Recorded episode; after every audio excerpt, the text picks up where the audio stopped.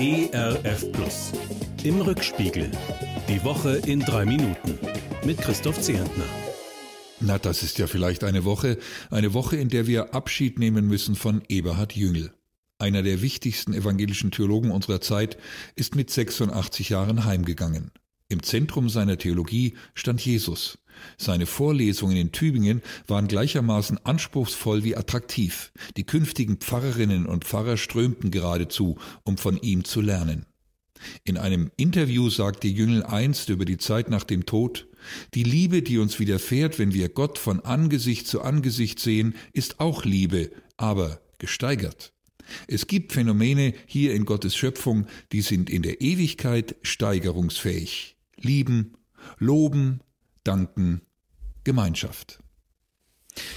Themenwechsel. Die Bundestagswahl. Die Wahlbeteiligung war erfreulich hoch. Fast 77 Prozent aller Wahlberechtigten haben ihre Stimme abgegeben. Die Extremisten von links und rechts außen wurden dabei ziemlich gerupft. Sie haben nichts zu tun mit der künftigen Regierung. Und die dritte gute Nachricht, jetzt ist erstmal Schluss mit Wahlkampfsprüchen und Parolen an jedem Laternenpfahl, Schluss auch mit Duellen, Triellen, Vierkämpfen und Siebenrunden im Fernsehen. Wir atmen auf. Jetzt sind also die Verhandlungsprofis dran. Die kleinen Kanzlermacher preschen voran. Still und heimlich treffen sich die Spitzen von Grünen und FDP zum Sondieren und dann zum Selfie. Fast schon genial, dieses Marketing der Viererbande. Wir alle nehmen wahr, wer jetzt die eigentlichen Drahtzieher im Staate sind. Pardon, die DrahtzieherInnen. Ich vermute, die Ampel rückt uns näher. Mit einiger Wahrscheinlichkeit werden sich die drei Parteien einigen, die am meisten gestärkt wurden von Frau Wählerin und Herrn Wähler, also SPD, Grüne und FDP. Ob die rote SPD in dieser Ampel wirklich führen kann oder ob sie sich von den Grünen und den Gelben eher an der Nase herumführen lässt, wir warten es ab. Die Union leckt derweil ihre Wunden und beschädigt völlig ungerührt ihren Ex-Kandidaten. Nicht nur regieren muss man also lernen, auch opponieren. Dazu haben CDU und CSU jetzt wohl einige Jahre lang Zeit. Der Wahlverlierer muss schmerzhaft die Wahrheit eines Satzes aus dem Buch der Sprüche erleiden. Dort heißt es im 19. Kapitel sinngemäß, Erfolg macht viele Freunde, aber der Erfolglose wird von seinen Freunden verlassen. Die Machthaber in Russland weinen gerade Krokodilstränen und fühlen sich verlassen, verraten, unfair behandelt. Der Grund, die privat betriebene Videoplattform YouTube hat den deutschsprachigen Kanal des russischen Propagandasenders RT blockiert. Beobachter sagen, RT, einst Russia Today, zersetzt und beschädigt im Auftrag des Kreml ganz bewusst unsere Demokratie.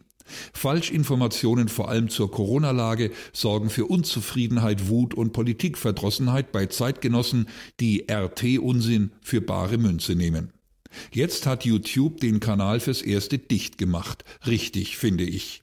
Dass Russland daraufhin schäumt und deutsche Sender wie deutsche Regierung bedroht, zeigt deutlich, von Demokratie und freien Medien hat man in Moskau wenig Ahnung. Doch noch ist es nicht so weit, dass James ran müsste. Sie wissen schon, mein Name ist Bond, James Bond. Seit Donnerstag kann man seinen neuesten Streifen Keine Zeit zu sterben in unseren Kinos bewundern. Zweieinhalb Stunden voller Action, Luxus-Lifestyle, Erotik und schwarz-weißer Weltsicht. Anders als in der so komplizierten Politik sieht hier jeder sofort, wer die Bösen sind und wer die Guten. Ich bin ziemlich sicher, stünde James Bond als Bundeskanzlerkandidat bereit, den würden viele wählen.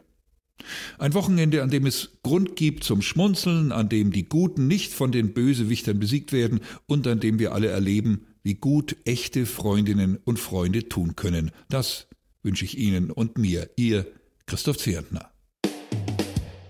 Im Rückspiegel. Auch in der Audiothek oder als Podcast auf erfplus.de. ERF Plus. Gutes im Radio.